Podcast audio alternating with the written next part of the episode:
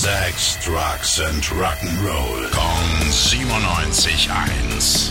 Rock News. Eventuell gibt's bald neue Musik von Guns N' Roses. Seit über zwei Jahren warten Fans nämlich jetzt schon auf was Neues. Und zurzeit gibt's auch noch nichts Offizielles, aber auf Social Media, ja, da tauchen in den letzten Tagen und Wochen immer wieder mal Hinweise auf neue Musik auf.